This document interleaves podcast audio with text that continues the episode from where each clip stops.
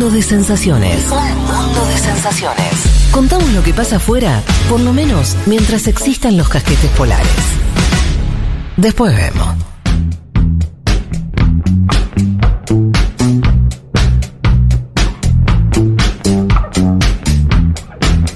Bueno, si les parece vamos a arrancar nomás con eh, el panorama. Nos vamos a centrar en una noticia o en un, en, este, sí, eh, en un país, para ser más específico, que es Brasil.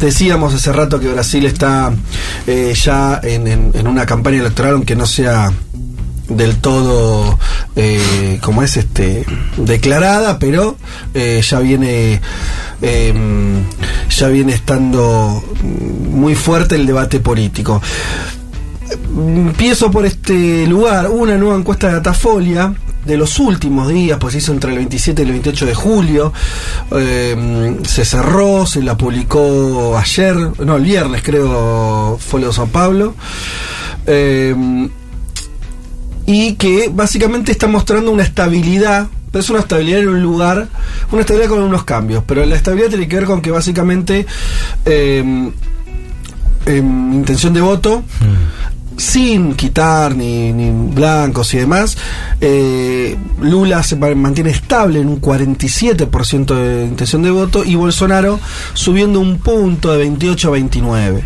lo cual hace también que se estabilice una situación de una distancia muy grande, donde parece improbable que Bolsonaro pueda dar vuelta a eso, por lo menos si vos, vos, vos juntás distancia de votos y tiempo, Mm. pareciera que tuviera que ocurrir un hecho muy desequilibrante para que pasen ocurran dos posibilidades.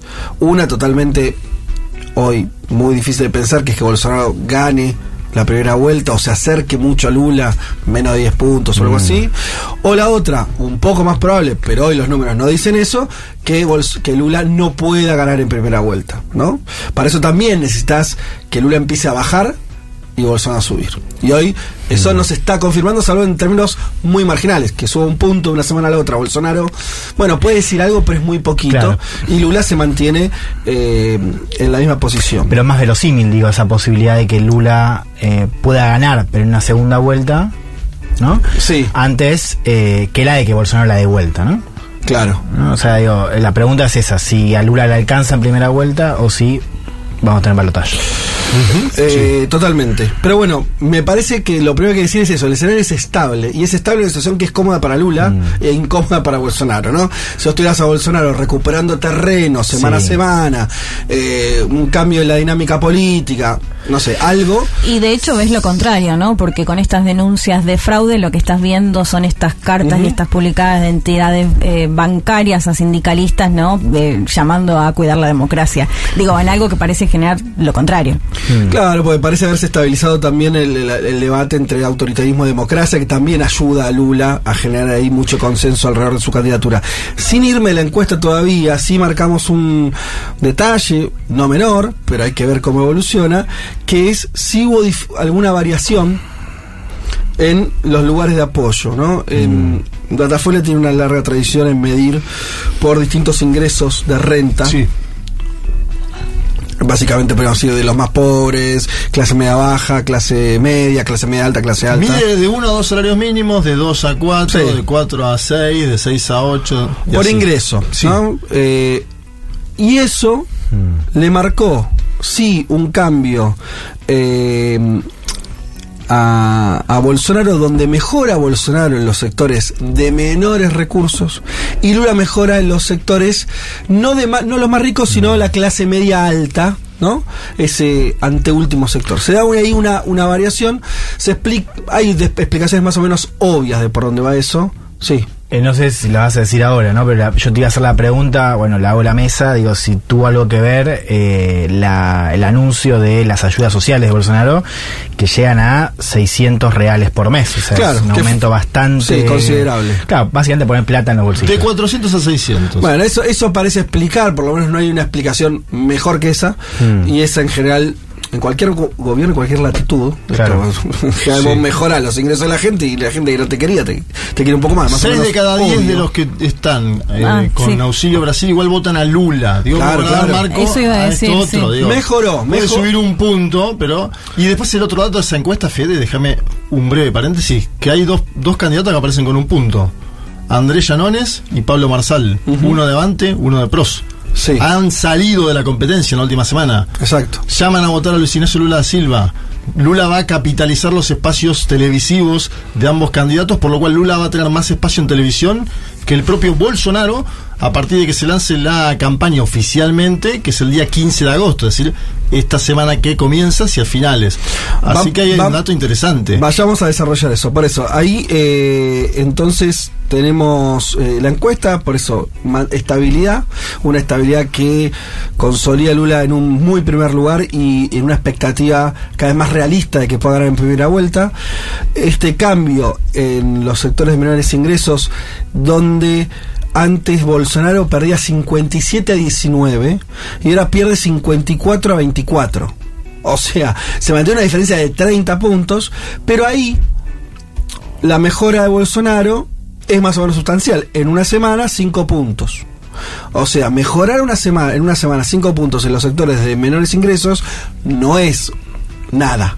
Algo es. Ahora, sostener esa tendencia ya es otro asunto, que eso logres revertir es, es otro cantar. Eh, vamos a algunos efectos políticos. Eh, lo decía muy bien Juanma, tenemos por un lado eh, lo que se conoció también estos días, el jueves se declinó la, la postulación eh, el candidato del partido Avanchi, dos puntos, se, tenía que ver si eso se traslada Sí, automáticamente. acá, acá Datafolia marca uno. Bien, bueno, entre dos y uno. Entre dos y uno venía. La última encuesta dos, esta uno. Eh, y lo mismo habría que decir que este es otro. Hay dos cosas de la campaña que es muy importante para Brasil, además de lo que. de, el match Bolsonaro-Lula, que es la destrucción de los dos partidos tradicionales de Brasil. Eh, el PMDB, ahora reconvertido en MDB, que lleva a Simón Simón Tebet. Simón Tebet, que también dos puntos, está en una zona muy, muy marginal. También con el apoyo de- del partido de Sergio Moro, que no, no, no levantó. No caminó. A lo que voy es, el PMDB era un partido muy relevante en Brasil. Ocupaba, ¿no? Claro. Eh, el centro de la escena. Hoy es como el radicalismo después del 2001, Sí. para decirlo, ¿no? Desapareció. Yo creo que sigue teniendo fortaleza en algunos estados, para ser franco con lo que creo, pienso y me parece que está sucediendo. Y hay diferencias internas, lo expresaba Michel Temer y lo marcábamos semanas atrás, entre los liderazgos de cada estado. ¿no? Hay 11 liderazgos que apoyan directamente a Lula y que por eso se demoró. Todavía no está lanzada Simón Tebet en forma oficial. Es, la- es una de las pocas candidatas que no está lanzada en forma oficial por el debate interno que hay, porque algunos dicen vendamos ahora el apoyo a Lula Sí. y no en segunda vuelta. Bueno, pero ese es el MDB. sí. Después está el PSDB. Bueno. que es el gran partido que so- es el partido, esto va a ser más fácil, Sí. el de Cardoso, De Cardoso. que gobernó en los años 90 con una fuerza Claro. muy importante y que después fue el gran opositor a Lula en, y a Dilma en, Claro. su- en cada elección presidencial Sí. 2002, 2010, 2014. El partido de la centro derecha de Brasil murió Sí. murió. O sea, lo que hoy es el cambio que estamos más allá, lo más probable es que gane Lula, veremos Bolsonaro, lo que voy es, vos hoy tenés dos liderazgos carismáticos en Brasil, Lula y, Bras- y Bolsonaro. Claro. Y Lula con un partido y que a- a- un partido consolidado, con estructura, con militancia, lo de Bolsonaro eh, más cuesta más verlo eso. Y todo lo que había antes, toda la estructura política que había antes está o totalmente diezmada o en una reconversión que no se sabe para dónde va a ir. Y eso es eso se dice poco, me parece que marca el, el momento que vive Brasil. Bueno, lo venimos diciendo acá, digo, esto de la clave para pensar el escenario hoy, de cómo Bolsonaro, digo, más allá de la cuestión de Lula y su retorno y su favoritismo en estas elecciones, eh, cómo Bolsonaro se comió la centro derecha. Sí. Y más allá de lo que pasa desde arriba, digo, más allá de las tensiones que puede haber entre Estados, digo, para, para mí hoy eso no es, no es lo, re- más re- relevante. Lo más relevante es lo que pasa por debajo, digamos, ¿no? que es también la clave para pensar Estados Unidos y otras otros lugares donde tenés una ultraderecha en ascenso que se termina comiendo a, ¿cómo llamarlo? La centro derecha moderada, tradicional, eh, democrática, dicen en Brasil ahora, que también es sintomático, ¿no? Como Doria, por ejemplo, digo, candidato, ex candidato, pues ya se retiró, decía, no, yo soy la centro derecha democrática, ¿no? Para marcar una distancia con Bolsonaro. Ahora, ese es el otro, el segundo dato de las encuestas, que es que Bolsonaro, con un gobierno deficiente, trágico en materia sanitaria, eh, mediocre en materia económica, está bien, eh, pierde contra Lula en cada uno de los escenarios, pero le gana en un mano a mano a cualquier otro candidato de derecha que tiene en la banca del establishment, porque Sergio Moro, digo, si bien a nuestra manera de ver las cosas, cayó, si querés, después de, de Vasallato, ¿no? Cuando se, se filtró toda la cuestión de la parcialidad contra Lula. Pero allá para Lit, Moro seguía siendo, digo, lo, lo en pasado, una especie de héroe contra la corrupción. Inclusive después de estar en gobierno de Bolsonaro.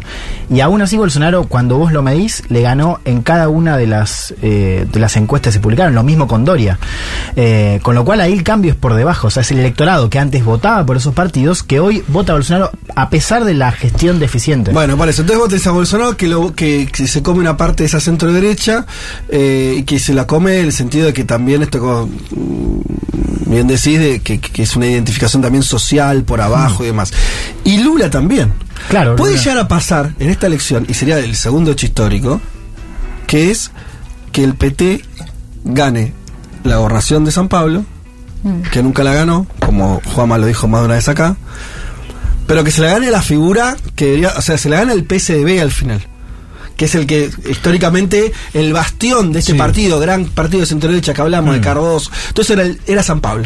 Como Entonces- le ganó la alcaldía en el 12. entonces, si gana, si el- lo, lo interesante es que esa centro derecha está muriendo en manos de Bolsonaro, pero tal vez en manos de Lula también. Sí, pero ¿Se entiende? O sea, pierde por los dos lados. Fíjate más simple, digo, para, para el último candidato del PSB hoy es el vice de Lula, punto. Claro. O sea, es Gerardo Almin. El, el último candidato Exacto. de la centro derecha hoy es el vice de Lula. Pero eso podría ser un arreglo de cúpulas. Si, si también pierde su bastión territorial, Sí. pues la política al final siempre es territorial, bueno, ahí podés empezar a hablar lo de Lula, lo dijo, ¿no? Como que se murió el PCB, lo tiró así medio chicana, eh, pero hay algo Y es ahí que en por eso serio los que cambios de abajo. Sí. O sea, en realidad ya se murió. Exacto. Para ponernos, es verdad, digo, pueden seguir teniendo chapa, pueden seguir teniendo, qué sé yo, cierta arreglos municipales, regionales, pero digo, el electorado se fue. Una parte con Bolsonaro y una parte con Lula. Bueno, eso es lo que queríamos comentarle. El Frente Amplio, ¿no? Armado. ¿Se acuerdan que decíamos, Lula sí. quiere armar un Frente Amplio? Total. 10 partidos se acaba de sumar con esta, con estos ingresos que nosotros decimos que incluso ya, ya Datafolia en votos válidos lo da ganador en primera vuelta. Con estos dos ingresos sumaría dos puntos más, es decir, se podría ir a 53. Yo ya estoy viendo un escenario cada vez más nítido y me preocupa, y lo digo de verdad, el 7 de septiembre. El día 7 de septiembre, cuando Bolsonaro, ya sabiéndose perdedor, va a hacer una movilización. Digo, el Capitolio norteamericano fue después. Sí. El Capitolio brasileño será antes. Bien. Bueno, es un peligro. Totalmente. Bueno, y, y cerremos- cierro este panorama contándoles a nuestros oyentes que ah, en un rato, no, bueno, eh, el día de mañana vamos a estar eh, viajando a justamente la ciudad de San Pablo, Juan Manuel Car y quien les habla. Eh, podemos decir que Juanma va eh, a modo, modo oficioso a realizar una serie de entrevistas políticas, yo voy a estar acompañando, asistiendo. Eh, y nos vamos a también, va a ser para involucrarnos en, bueno, justamente esto que estamos contando, una campaña electoral que nos parece trascendental para el futuro de América Latina, que está acá nomás, que probablemente tengamos una definición tal vez a principios de octubre. Eh, vamos el domingo que viene, por lo tanto, a salir remotos de allá. Sí. Eh, por supuesto van a estar eh, eh, Juan y Leti acá desde el estudio llevando la batuta, pero si internet nos deja, vamos a estar nosotros también aportando desde allá, tal vez contándole cosas, bueno, seguro, contándoles cosas que, que allá estamos viendo, porque va a haber una serie también de manifestaciones políticas, hay un clima muy eh, activo. ¿no El es 11 de agosto es el Día Nacional por la Democracia, de acuerdo a los movimientos sociales en Brasil, porque se va a presentar en la Universidad de San Pablo el manifiesto firmado por más de 800.000 personas a este momento, incluidos candidatos presidenciales, incluidas entidades empresariales, en defensa de la democracia. Y ese mismo día, por la tarde, va a haber movilizaciones. Así que Va a ser una semana importante esta que empieza en la política brasileña, que terminará con un acto de Lula y Haddad el 15 de agosto en la Universidad de San Pablo también. ¿Estaremos ahí? Hace mucho tiempo Lula no va a la Universidad de San Pablo. Ese, sí, seguro. Vamos, vamos a, a poder ingresar ahí, ojalá, eh, estar viendo ese, presentando, presenciando perdón, ese acto. Eh, y bueno, y, y, y sobre todo Juanma ahí laburando en lo que podemos anunciar, podemos decirlo. Sí, dígalo. Lo- Ya se ha dicho en seguro en alguna ocasión. Eh, Juanma está escribiendo un libro sobre Lula que y este viaje va a ser trascendental para eh, terminar de, de- de desarrollar eso, decía por eso entrevistas y, y- y ver muchas cuestiones de primera mano. Hacer un libro solo a la distancia siempre es más complejo, así que mm, también esténse atentos eh, este año en el momento. Más Sí, cerca sí. de, la segunda parte del año mm, vamos a estar eh, eh, si sale todo bien editando entonces el libro de Juan Malcar sobre Lula sobre los últimos años de Lula Sí. sobre todo no 2011-2022 sería. Ajá. La hipótesis es Lula sale de la presidencia, sí sale en su mejor momento histórico, va a dar conferencias por el mundo. A los pocos meses tiene cáncer. Y así es un camino permanente el de Lula. Cosas que le fue muy bien, cosas que le fue muy mal. Adversidades, lucha, cárcel. Bueno, todo eso en 10 capítulos si sale bien. Porque es, eh, es increíble la, la vida de Lula. Vos podrías hacer libros, y de hecho se hicieron, se hacen todavía sobre cómo llegó de siendo un nene pobre Claro. del norte a ser líder sindical. Cómo llegó de ahí a ser presidente Sí. de Brasil y exitoso. El y primer ahora camino sería. Vos vas a escribir un libro que es. No, no te olvidas de todo eso, pero no es nada de eso, sino ya es. eh, la, la vida de Lula ya dio 50 vuelcos después de que dejó la presidencia. Sí, Vos estás contando todo después de, de que dejó de ser presidente eh, y ahora como el- el- la- lo que podría ser el adelanto de un tercer mandato presidencial, también algo histórico en Brasil sería, ¿no? En términos de, poder político, de permanencia, eh, la idea de que estuvo preso, lo del Lofer. Eh, no tuvimos, no quieres cometer, bueno, pero no, no me acuerdo de presidentes sudamericanos presos. No, fue el caso más Entonces, emblemático, ¿no? alguien que si alguien dice lofer en América Latina es lo de Lula. por Lula. Ah, es lo de Lula. Y todo se mira en el espejo de Lula, ¿no? Cristina se mira Por en el eso espejo de Cristina Lula. Kirchner en este momento, ante las causas que, que enfrenta, también dice. Bueno, el caso Lula. dicho todo esto, anunciado el viaje, anunciado el libro de Juanma, eh, nos vamos a una tanda y ya seguimos con el resto del programa. Outro.